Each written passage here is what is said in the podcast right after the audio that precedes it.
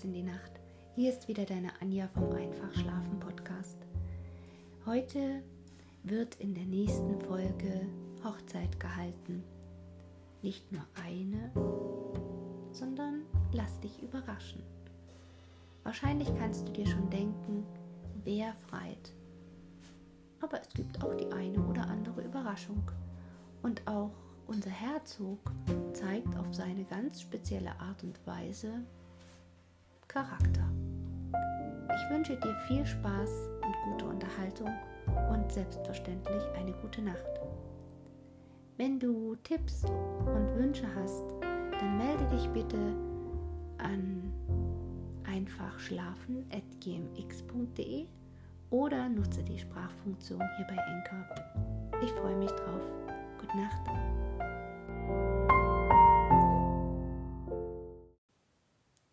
Die Hochzeiter. Der Prediger sollte Recht behalten. Anderthalb Jahre später, zu der Zeit, als in Perhopstel der Hafer geschnitten wurde, kam das tillische Heer unter die Sense des Schwedenkönigs. Es dauerte nicht lange, und die Botschaft davon kam bis in das Bruch. Der Wulfsbauer hatte sie in Burgdorf vernommen, wo er zu tun hatte. Junge, sagte Tedel zu Pollenatze, Heute sind wir aber geritten, als ob der böse Feind hinter uns war. So ging das. Und drei Tage darauf war Erntedankfest auf dem neuen Hofe. Noch einmal war die Kanzel so schön mit Heidkränzen und Blumen ausgeschmückt gewesen, und noch niemals hatten die Leute so helle Augen gehabt, seitdem sie im Bruche leben mussten. Und es war ihnen, als ob der Himmel noch nicht einmal so blank gewesen war aber eine solche Predigt, wie sie an dem Tage zu hören bekamen, hatten sie noch nie belebt. Die Bauern rissen die Augen auf, das war doch etwas anderes, als ihnen der alte Pastor in Wettmar bieten konnte. Das war wie die Posaune des jüngsten Gerichtes und dann auch wieder, als wenn ein Engel Gottes zu ihnen redete. Und wenn ihnen eins an der Predigt nicht gefiel, so war es, dass sie unter freiem Himmel anhören mussten. Ja, sagte der alte Horstmann, eine Kirche, die müssen wir haben, das steht fest bei mir, und wenn auch kein Turm daran ist und sie man auch aus Balken und Ortstein ist, es ist doch etwas anderes, als wenn die Hähne mitsingen und die Hunde mitten in die Predigt blaffen. Das ist meine Meinung und dabei bleibe ich. Die anderen dachten nicht anders, und so trugen sie dem Prediger das vor, meine lieben Kinder, sagte er, und kein anderer griente, als der junge Mann so zu ihnen sprach. Das war schon immer mein herzlichster Wunsch, doch wollte ich euch die Last nicht zumuten. Aber da ihr selber damit ankommt, so sag ich nur, der Herr lohne euch und euren Kindern und Kindeskindern die Freude, die ihr mir damit gemacht habt. Es ging nicht ganz so schnell mit dem Bau, denn die Feldarbeit durfte darüber nicht liegen bleiben, und zudem mussten die jungen Leute mehr als einmal aufsitzen und über die Heide reiten, wenn das Horn rief oder der bunte Stock umging. Es wurde auch keine stolze Kirche, sondern mehr eine Kapelle. Aber fest genug waren die Ortssteinwände und dicht genug das Dach aus Eichenbalken, und in dem hölzernen Glockenturm, der dabei stand, hing zwar bloß eine ganz kleine Glocke, denn viel weiter, als man sie auf jedem Hofe hören konnte, sollte sie nicht zu vernehmen sein. Denn es wurde schlimm und schlimmer von Tag zu Tag. Seitdem der Herzog schwedisch geworden war, schickte der Kaiser ihm einen Bullenbeißer nach dem anderen in das Land, und es war kein Ende der Not. Bislang waren die schwersten Wetter immer an dem Dorfe vorübergezogen, aber bald schlug es dicht dabei ein.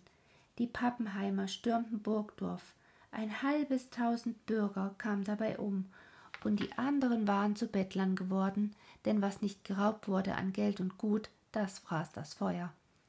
Kaum war das vorüber, so kamen die Waldsteinschen Bluthunde, und die Burgdorfer mussten Haus und Hof im Stiche lassen und zusehen, wie sie im wilden Wald ihr Leben fristeten.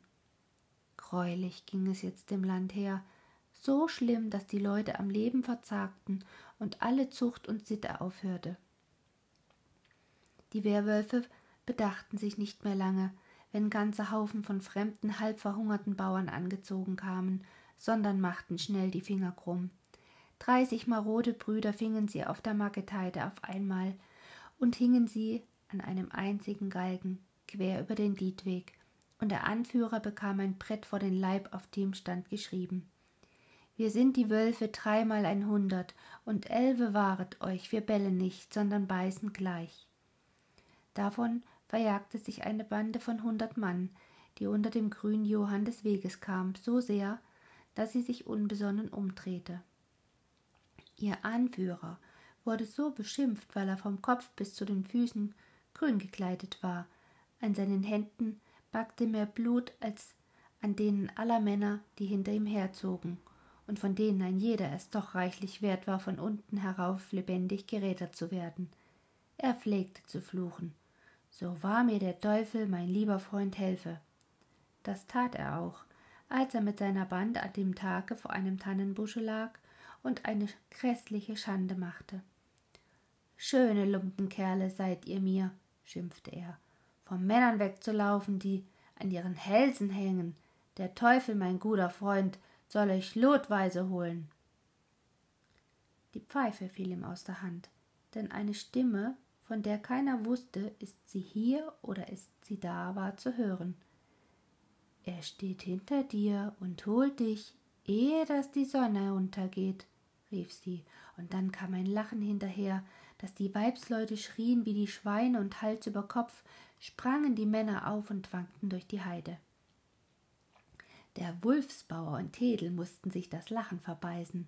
Das waren nun an die sechzig Kerle und an die vierzig Weiber, und ein einziger alter Mann jug sie hin, wo er sie hinhaben wollte. Ja, ich kann es noch zur Genüge, sagte Uhlenvater, und ich bin heilfroh, dass ich die Kunst diesem verrückten Tedel von Kapitze seinerzeit abgelernt habe, womit er in Helmstedt in der Schenke den Leuten die Haare in die Höhe stellte. Er hob den Finger hoch. Sie blasen all. Na, denn bis nachher, ich alter Kröppel kann euch dabei doch nicht weiterhelfen. Der Oberobmann und Tedel drückten sich vorn in den Busch. An vier, fünf Stellen wurde geblasen, dann fiel ein Schuss.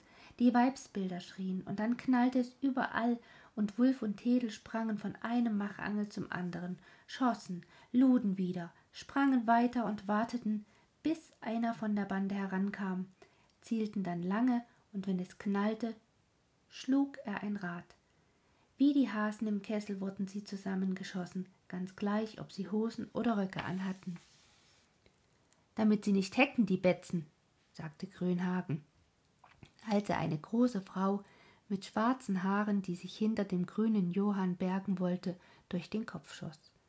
Dann sprang er von hinten zu und riß den Mann an seinem Barte zu Boden, drehte ihm die Arme auf den Rücken und Gödigen Gustel band ihm die Daumen übereinander. Dann stellten sie ihn an einer Fuhre und er musste zusehen, wie seine Mordgesellen unter die Erde kamen und als das vorbei war, wurde er aufgehängt, ehe dass die Sonne unterging. Wenn nun auch derartige Begebenheiten mehr als nötig dazwischen kamen, die Kapelle wurde fertig bis auf den Schlussstein über der großen Türe, und darin war ein Kreuz eingehauen, das aus zwei übereinander liegenden Wolfsangeln gebildet war. Auch die Kirchhofsmauer wurde fertig, hoch und fest war sie, denn es lagen genug große Steine in der Heide herum, und hinter die Mauer wurde ein Zaun aus spitzen Pfählen gemacht und Weißdornbüsche dazwischen gepflanzt und um die Mauer ein Graben gezogen, so tief, bis dass das Grundwasser herauskam, damit in der höchsten Not die Kapelle den Bauern als letzte Rettung dienen konnte. Am 18. Nebelung des Jahres 1632 wurde das erste Grab auf dem Kirchhofe gemacht, und als der Prediger die Leichenrede hielt, waren alle Augen nass. Auch die der Männer, denn die Wolfsbäuerin war es, die sie begruben. Sie hatte wohl ab und zu einen ihrer Anfälle gehabt, sah aber immer so frisch und rot aus, als fehle ihr nichts, und bloß der Prediger wusste, wie es um sie stand, denn dem hatte sie sich anvertraut.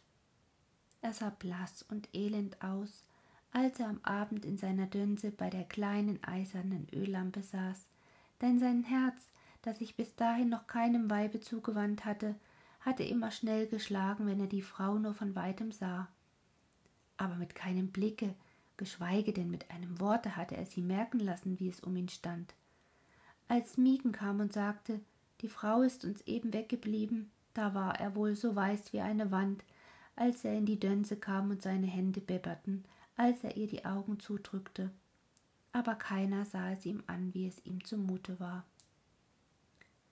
Als er aber am Abend nach der Beerdigung das Kirchenbuch auf den Tisch legte und die Gänsefedern in das schwere silberne Tintenfass steckte, das einer von den Bauern des grünen Johann im Zwergsack gehabt hatte, da fielen zwei Tränen auf das grobe Papier, auf das er mit seiner schönen großen Schrift die Worte hinsetzte.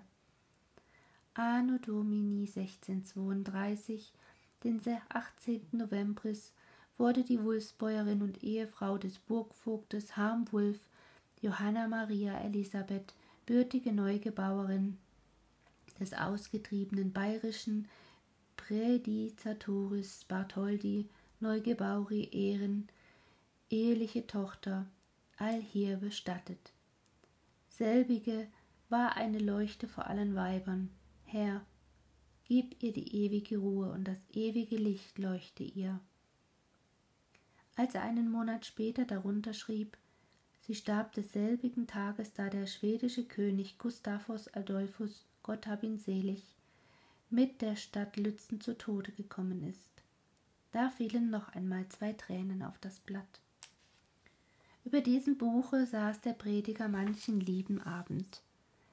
Denn er hatte aus dem Bauern alles herausgesagt und gefragt, was sich in Ötringen und hinterher in Per Hopstl an wichtigen Dingen begeben hatte und das hatte er sich auf allerlei Zettel geschrieben. Von einem Wehrzuge hatte dann Henneken Klaus außer einem silbernen Kreuze und einem goldenen Altarkelche das Buch mitgebracht, das die Marodebrüder mit sich geschleppt hatten, weil es in teures Leder gebunden war und drei silbervergoldete Schlösser hatte. Und nun saß der Prediger, so oft er Zeit hatte, darüber und schrieb all das hinein, was er erfahren hatte. Auf der ersten Seite war ein schwarzes Kreuz gemalt, das aus einem roten Herzen kam. Darunter war zu lesen Unser Anfang und unser Ende steht im Namen des Herrn, der Himmel und Erde gemacht hat. Auf der zweiten Seite aber stand Historia perhopsteliana Ötringensis, das ist gründlicher, wahrhaftiger und besten berichtet von dem anjetzt Wüstendorfe Ödringen und der Naukirche und Gemeinde Perhopstl sowohl was sich unter seinen Zeiten begeben, als maß er Weber die früheren herausbekommen, der Posterit und Nachkommen zu gut und besten durch JJ Joseum Putfaginium Predicatorem Anno Doni 1632. Schon im nächsten Monat musste der Prediger wieder einen Todesfall eintragen, und wenn ihm dabei auch keine Tränen aus den Augen liefen, so ruhig wie sonst, schrieb er doch nicht, denn wieder war es ihm jemand genommen, dem er mehr zugetan war als irgendeinem anderen aus der Gemeinde. Der alte Ui war es. Schon längere Zeit hatte er es auf der Brust gehabt, und als die Wulfsbäuerin ihm unter den Händen wegblieb und nicht wieder zu sich kam, da wurde er wie ein Schatten an der Wand. Denn wer es nicht wusste, wie es war, der hätte die beiden für Vater und Tochter gehalten, wenn er sie zusammen sah. Bevor er ganz von sich kam, hat er noch gesagt Ich komme zu meinen Töchtern Rose und Johanna. Ein Vierteljahr darauf, als die erste Dullersche über die Heide sang und die Räuke über der Wold riefen, ritt der Prediger mit Schevenkasper, der ihm neben der Arbeit auf dem neuen Hofe um den Gotteslohn als Küster diente, mit Mädengard, der auch einer von den Stillen um ihn war, die keine starken Getränke und kein unchristliches Wort in den Mund nahmen nach Enkensinn. Die Wulfsbäuerin hatte ihm alles anvertraut, was zwischen ihr, Wieschen und Revenvater abgemacht war, denn ihrem Mann wollte sie keine Unruhe machen. Der Prediger hatte ihr in die Hand versprechen müssen, dass er dafür sorgen wolle, dass das Mädchen Bäu als Bäuerin auf den neuen Hof käme. So also sieht der berühmte Oberobmann meine Drews aus, dachte der Prediger, als er dem Burgvogte die Hand gab. So alt und mit so weißen Haaren und so vielen Falten um den Mund und bei den Augen hat er ihn sich nicht vorgestellt. Wenn der Mann auch noch wie eine Eiche dastand, der Wurm saß in ihm, und unter der Borke war er morsch und olmig. Er wusste wohl, was den Mann drückte, der eines Tages gesagt hatte ehe ich mir und meinen Leuten auch nur einen Finger ritzen lasse, will ich lieber bis über die Enkel im Blute gehen. Aber wem ging es nicht so von den Männern, die sich auf den Höfen gehalten hatten? Als er dann mit dem Bauern über Wieschen und den Wulfsbauern gesprochen hatte und mit ihm allein war, denn das Mädchen war mit der Magd melken gegangen, und der alte Mann ihm offenbarte, was er auf dem Herzen hatte, tröstete er ihn, so gut er konnte. Wer sich und die Seinen gegen Schandtat und Gräuel wehrt und Witfrauen und Waisen beschützt, rief's Bohr. Dem wird unser Herrgott willkommen heißen, und wenn seine Hände auch über und über rot sind. Da hatte der alte Mann tief aufgeseufzt und gesagt, denn so will ich mir darüber keine Gedanken mehr machen, Euer Ehren. Hinterher sprach der Prediger dann mit Wieschen, das Mädchen wurde immer stiller, je mehr er sprach, und schließlich sagte sie Ich hab gedacht, dass ich darüber weg bin, aber dem ist nicht so. Mein Wort halte ich, und ich würde es halten, auch wenn ich in der Zeit gelernt hätte, einen anderen gern zu haben. Das ist nun nicht so. Jedennoch, der Wulfsbauer denkt in keiner Weise an mich, und es wäre mir schrecklich zu denken, wenn er glaubte, ich hätte auf den Tod seiner Frau gelauert. Ich bin kein eines Mal in der Kirche gewesen, ohne Gott zu bitten, dass er ihr ein langes Leben geben soll.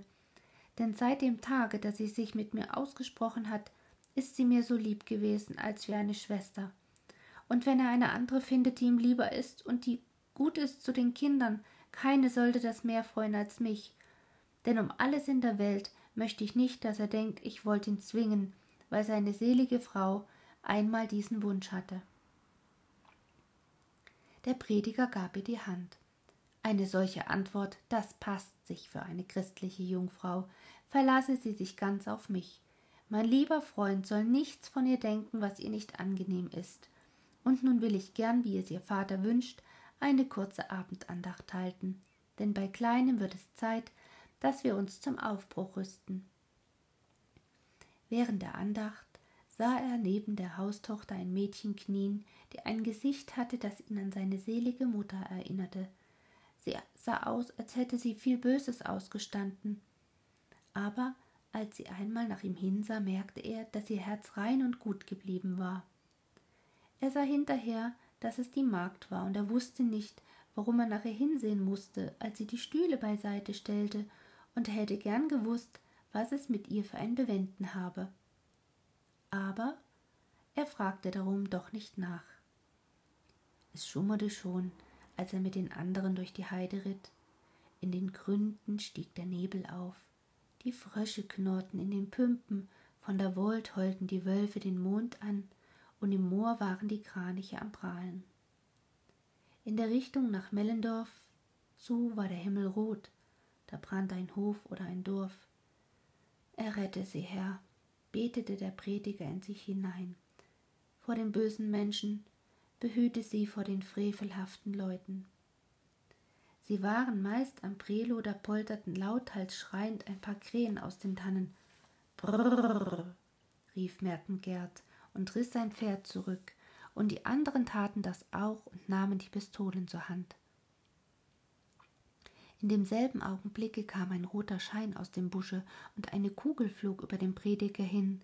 Aber sogleich schoß der auch und hörte einen Mann aufschreien, und da sah er, dass ein anderer auf den Küster anlegte. Er ritt ihn über den Haufen, und als er kehrt machte, hörte er einen Schuss, und der Kerl, der sich eben wieder aufrappeln wollte, fiel um. Mertensgerd hatte ihn geschossen. Als sie in der blanken Heide waren, hielt der Prediger an. Lasset uns dem Herrn danken für seine Güte. sagte er, indem er die Kappe abnahm, lasset uns beten. Herr, Herr, meine starke Hilfe, du beschirmst mein Haupt zur Zeit des Streites. Und als er sich wieder bedeckt hatte, sagte er, Es steht geschrieben, wer Menschenblut vergießt, dessen Blut soll wieder vergossen werden. Auf uns trifft das nicht zu. Wer seinem Bruder aus dem Hinterhalte nach dem Leben trachtet, der ist wie der Wolf. Sein Blut beflecket den nicht, der ihn erschlägt. Unsere Hände sind rein vor dem Herrn. Am anderen Tage suchten Tedel, Kenneken Klaus und Mertens Gerd das Brelo ab. Die Wölfe hatten saubere Arbeit gemacht. Eine Handvoll Taler hatten sie aber liegen lassen und ein paar gute Pistolen. Das muss ich sagen, meinte Tedel zu dem Wolfsbauern. Das ist ein Prediger, wie er zu uns passt. Ich dachte, der kann bloß mit der Schrift schießen, aber was denkt man nicht alles von einem Menschen, ehe man nicht drei Scheffel Salz mit ihm gegessen hat? Ich sag man bloß unser Prediger. So einen soll man erst wieder suchen. Wer hätte das gedacht, als er den Tag hinter dem Machangelbusch saß und lauthals singen tat? Seit diesem Tag stand Budwagen noch anders da als zuvor, und als er sich von selber anbot, auf Wache zu ziehen und das so oft tat, wie die Reihe an ihm war, da brauchte er nicht erst darum zu bitten, und es wurde ihm der Kapelle gegenüber ein Haus gebaut, wie es sich schickte, und was da reingehörte, kam alles von selber an. Nun fehlt euch bloß noch eine glatte Frau, meinte der Burgvogt, dann habt ihr alles in der Reihe. Aber Puttfagen schlug die Augen unter sich und sagte Damit hat es noch Zeit, Wulfsbohr. Als er aber abends über seinem Buche saß, musste er an die Magd vom Trefshofe denken. Am andern Tag, als er den Bauern beim Grabenmachen antraf und mit ihm vesperte, fing er an. Burgvogt, Gestern hat er mir gesagt, dass in meinem Haus eine Frau fehlt, und ich sagte, dass es damit noch Zeit habe. Aber jetzt will ich ihm etwas sagen. In seinem Haus, da fehlt eine Frau. Lass er mich erst zu Ende reden. Das sage ich nicht, weil ich denke, er kann jetzt schon seine selige Frau vergessen haben und seine Augen auf eine andere schmeißen.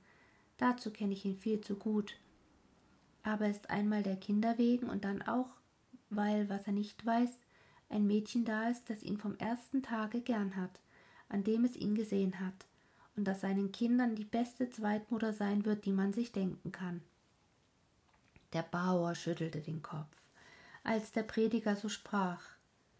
Aber als er ihm verklarte, dass die Bäuerin ihn aufgetragen hatte, dafür zu sorgen, dass Wieschen ihr Versprechen hielt, da meinte er bloß noch, die junge glatte Dirn ist viel zu schade für mich. Seht her, und dabei nahm er den Hut ab. Halbig grau bin ich schon, denn ich habe doch allerlei aufhocken müssen in diesen Jahren, und das Beste, was ich zu bieten hatte, zur Hälfte liegt es in Ödring unter der Asche und zur Hälfte bei der Kirche unter dem Rasen.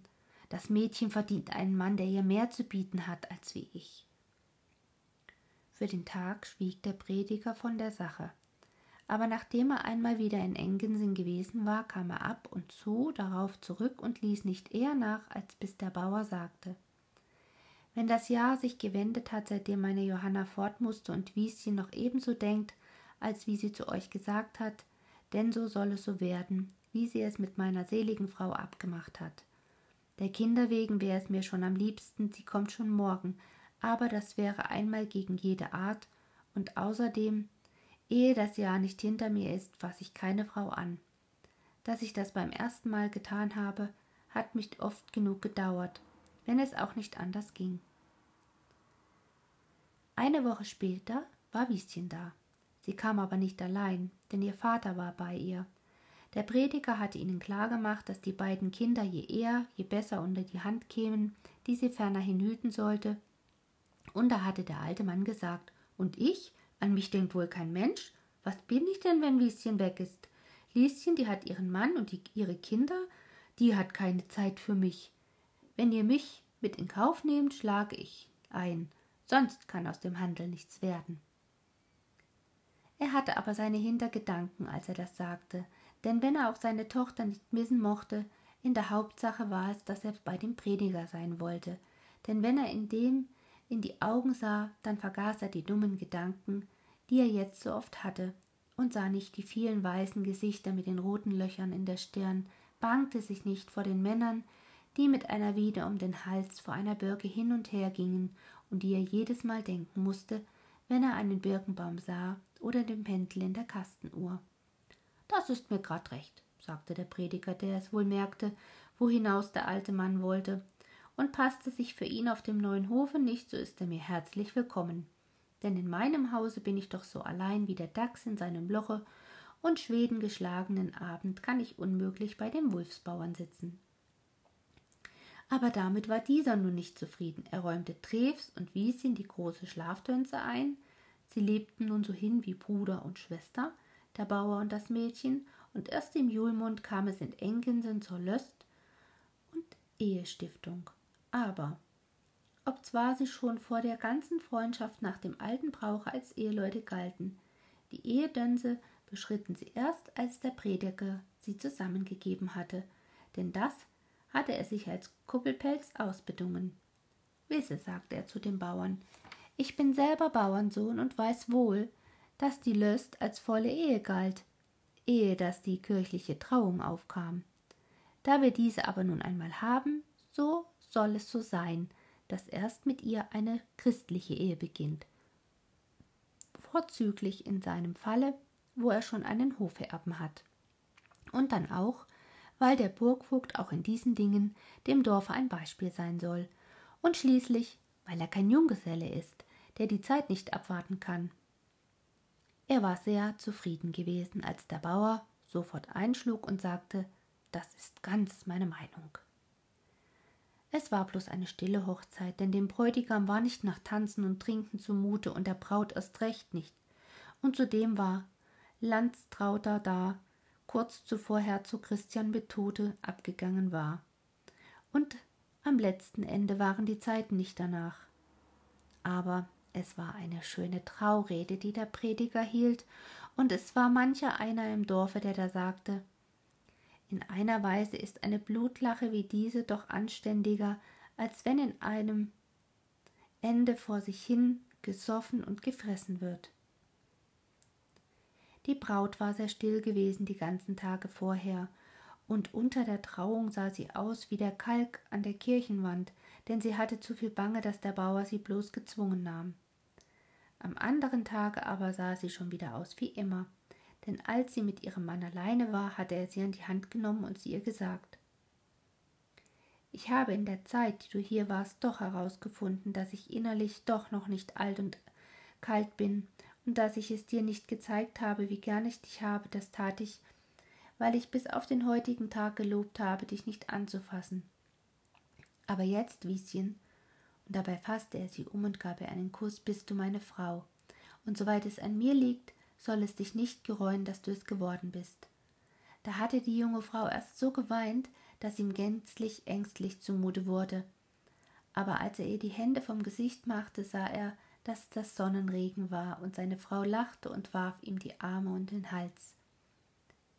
Es war gut gewesen, dass es auf der Hochzeit des Wulfsbauern bloß einen Tischtrunk gegeben hatte, denn am anderen Morgen wurde die halbe Jungmannschaft vom Perhopsberge abgerufen.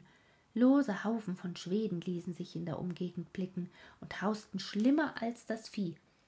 Seitdem ihr König gefallen war, kannten sie keine Zucht mehr, und Frauen schinden und Kinder schinden, das war ihnen weiter nichts als ein kleiner Spaß. Aber der eine Haufen, der durch das Bruch ziehen wollte, lernte bald, dass es da auch wintertags Knitten gab. Als sie mit ihren Gäulen mühselig durch Schnee und Matsch zogen, fingen die bleiernen Knitten an zu beißen, dass das Blut danach kam. Tja, sagte Wiegendudlow, wer nicht weiß, was Landesbrauch ist, der läuft auf dumm an. Am Sonntag Drei Könige hatten die Perhopstler wieder gesungen. Und die Welt voller Teufel, wenn die davon wär. Es war an dem, was sie zu Ohren bekamen, Mord und Brand. Wenn einmal eine Woche kein roter Schein am Himmel stand, nachdem die Sonne untergegangen war, dann vermissten die Leute beinahe etwas.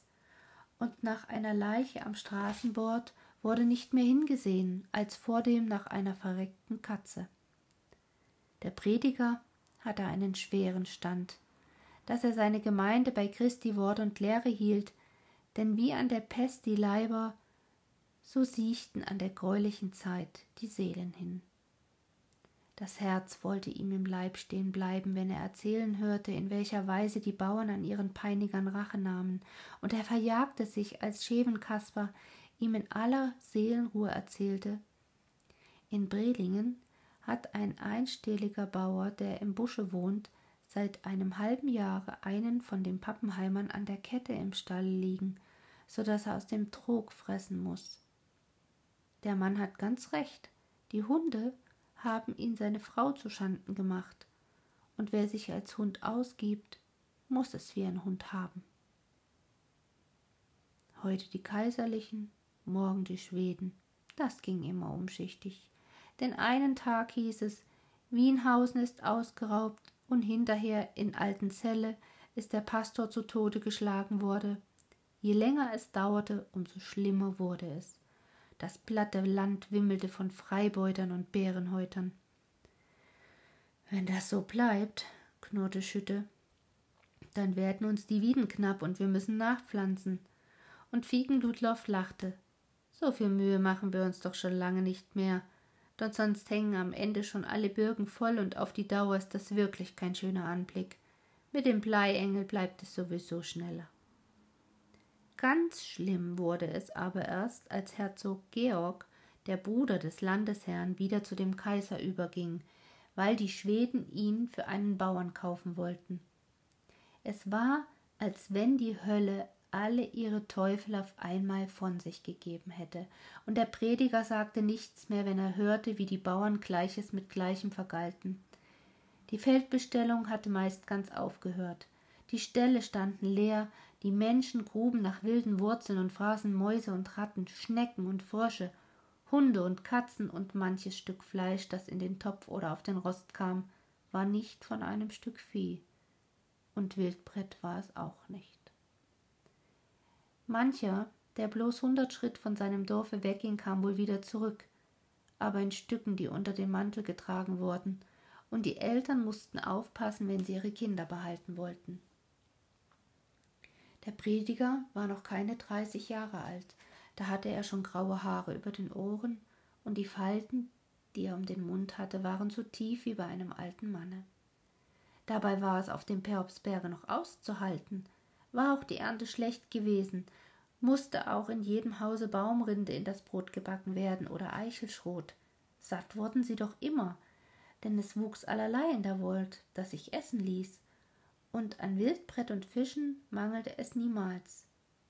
Aber das Schlimmste für die Leute war, dass sie ewig Angst haben mussten, dass eines Tages ein so starker Haufen Kriegsvolk nach dem Dorfe hinfinden könnte, dass sich keiner erwehren konnte.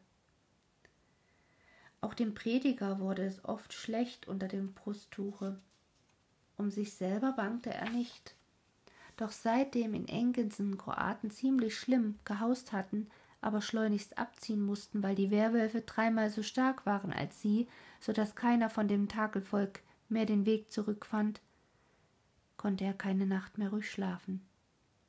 Denn er musste immer und immer daran denken, wie es Tormanns Grete, die als Magd auf dem Trevenhof diente, bei einer solchen Gelegenheit gehen konnte.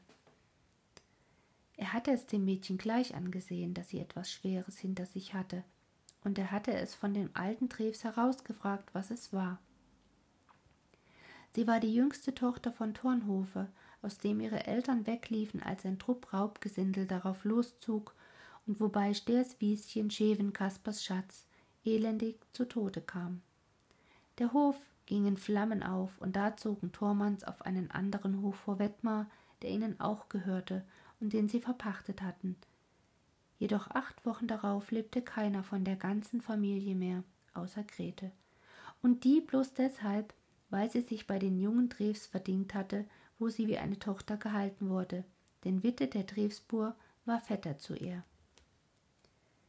Ich möcht bloß wissen, was unser Prediger immer und immer in Engensen zu tun hat, sagte Tedel zu seiner Hille, die mittlerweile schon das vierte Kind an der Brust hatte, aber dabei immer völliger wurde. Es geht kaum eine Woche, dass er da nicht hinreitet. Seine Frau lachte. Er wird da wohl ein Geschäft mit jemand haben, der einen roten Rock anhat und das Jahr in einen Dutten trägt. Der, Der denkt alles andere an die, als an die Weibsleute, sagte Tedel. Nee, Mädchen, dieses Mal bist du vom Weg abgekommen. Es war aber doch so. Ehe ein Monat hin war, zog Rede Thormann mit allem, was sie hatte, und das war nicht viel, auf den neuen Hof. Und von da ab war der Prediger mehr da als in seinem eigenen Hause, und am nächsten Sonntag schmiss er sich und Grete vor der Kanzel, und zwei Wochen später traute sie der Pastor in Wettmar in aller Stille. Seit der Zeit sah der Prediger nicht mehr so düster vor sich hin, und seine Frau bekam auch ein anderes Gesicht besonders zehn Monate später, als sie noch etwas anderes zu tun bekam, als Brot zu backen und die Kuh zu melken. Nach zwei Monaten stand ihr der rote Rock hinten ein ganzes Ende von den Hacken ab. So rund war sie geworden. Und auch der Prediger setzte an wie eine Gans, die von der Stoppel in den Stall kommt. Am besten aber bekam das freien Schwebenkasper. Die ganze Zeit hatte er sich mit Mieken herumgekappelt. Der eine stand dem anderen im Wege. Alle Augenblicke hörte man Mikens Stimme, Oller Stoffel, Deutscher Hamel oder so etwas ähnliches. Und hinter ihr brummte es dann dumme Trine, Olle Gasselzange. Schließlich wurde es der Bäuerin zu dumm damit, und als sie sich die beiden im Stall mal wieder anbellten, schlug sie die Türe zu, hakte das Holzschloss in und rief So, nun kommt ihr erst wieder raus, wenn ihr gut Freund geworden seid. Nun war die Rückwand des Stalles aber aus Flachtenwerk, und da schlich sich die Bäuerin hin und horchte. Harm, sagte sie abends und lachte, dass das Bett knackte. Ein schade, dass du das nicht gehört hast.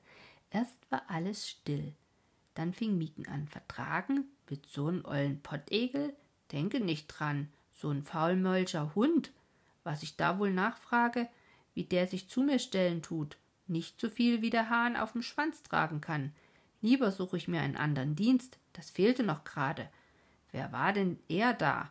Soll hingehen, wo er hergekommen ist. Und dann auf einmal.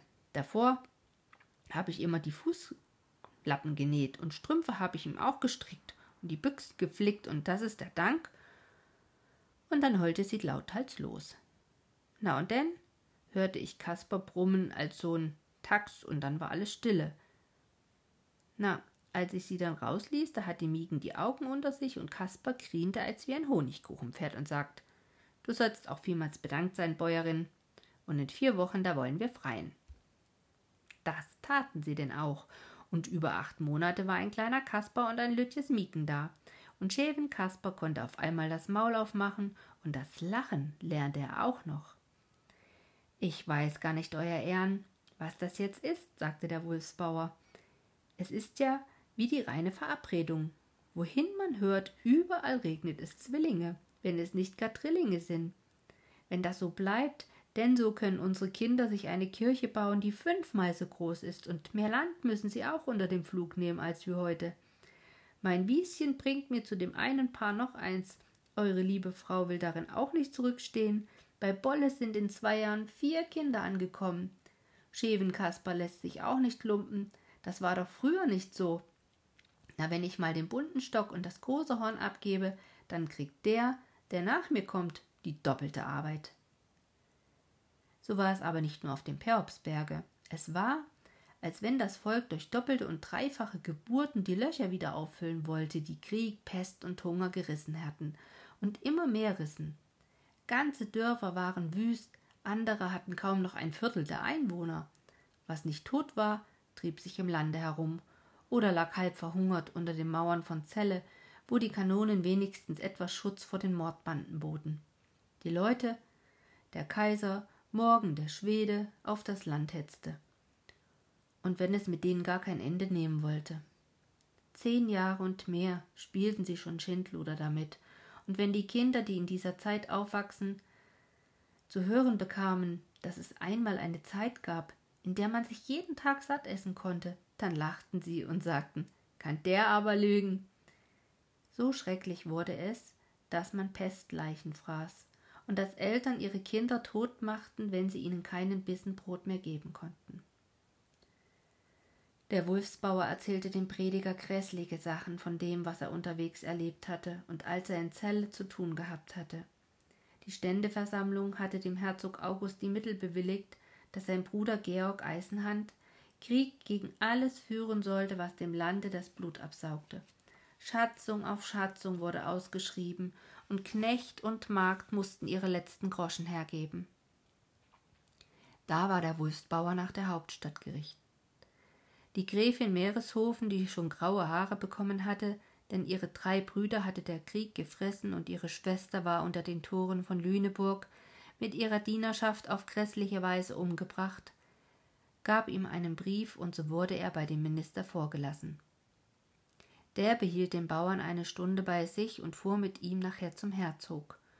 Und da erzählte Wulf, wie er und die anderen sich geholfen hatten, denn der Minister wusste die Hälfte doch schon.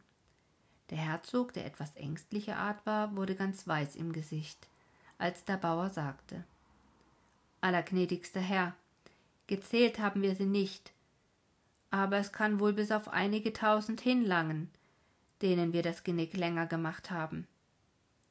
Der Minister aber sagte Wenn sie alle so wären, wenn sie alle so wären, dann stände es besser um unser armes Land, er sprach eine Weile vertraulich mit dem Herzog, und dann sagte er zu Wulf Der allergnädigste Herr erläßt per Hopstel jede Schatzung, solange der Krieg anhält, dafür, dass ihr euch als wackere Männer und treue Untertanen bewiesen habt.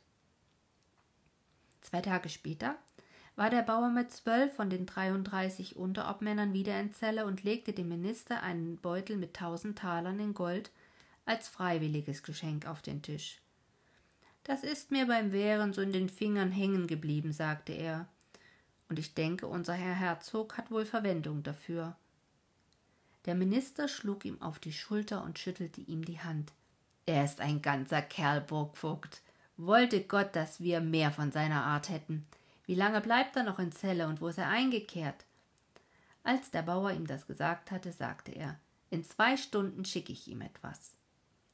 Es war noch nicht anderthalb Stunden hin, da fuhr ein herzoglicher Wagen vor den goldenen Sonne vor und ein Kammerherr mit einem Diener stieg aus. Sie gingen in das herrschaftliche Zimmer und gleich darauf kam der Wirt und winkte dem Bauern Du sollst mal rüberkommen. Der Kammerherr rollte ein Papier auf und las vor, was darin stand, und dem Bauern wurde dunkel vor Augen. Denn das war mehr, als er erwartet hatte. Schatzfreiheit für Perhopstel, solange der Krieg anhielt, amtliche Anerkennung der Kirchengemeinde Perhopstel unter Belassung des Pfarrers Putfaken, Befreiung des neuen Hofes von allen Lasten für ewige Zeiten, mit Ausnahme der Stellung eines Reiters zu Pferde für jeden Kriegsfall. Das ist zu viel, Euer Gnaden, das ist zu viel. Der Kammerherr aber lächelte und nahm dem Diener den Kasten ab, den der in der Hand trug, machte ihn auf und sagte, indem er auf ein kleines Bild im goldenen Rahmen wies, auf dem Herzog, auf dem der Herzog war, wie er leibte und lebte, das schickt ihm unser allergnädigster Herr und einen schönen Dank dazu. Und er lässt sagen, wenn er wieder einmal eine Bitte hat, so soll man dreiste kommen. Am meisten freute sich der Prediger, als der Burgvogt noch am demselben Abend den bunten Stock rumgehen ließ und Bauern mal ansagte. Er konnte nicht anders. Er musste erst nach Hause laufen und seiner Frau zurufen Der Herzog hat die Gemeinde anerkannt, Margarete, und mich auch. Und so bleiben wir hier, bis der Herr uns zu sich ruft. Und dabei liefen ihm die Tränen über das Gesicht, und er musste sich hinsetzen, so schwach wurde es ihm in den Beinen.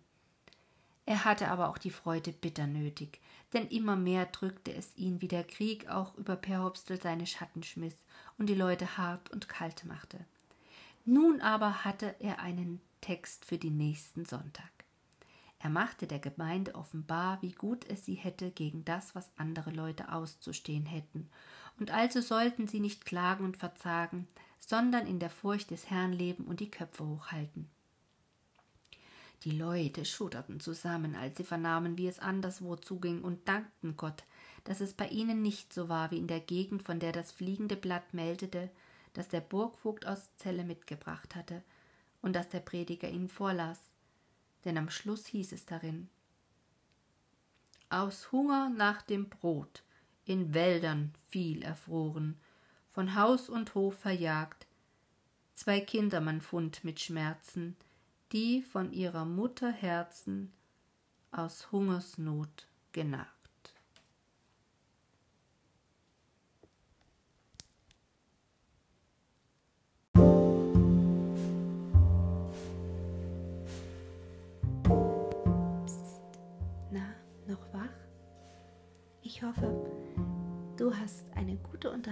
Gehabt und die Folge hat gehalten, was ihr Titel versprochen hat. Hochzeiter. In der nächsten Folge geht es natürlich wieder heiß her, denn die Kaiserlichen rücken an. Deshalb gute Nacht und viel Vorfreude. Deine Anja.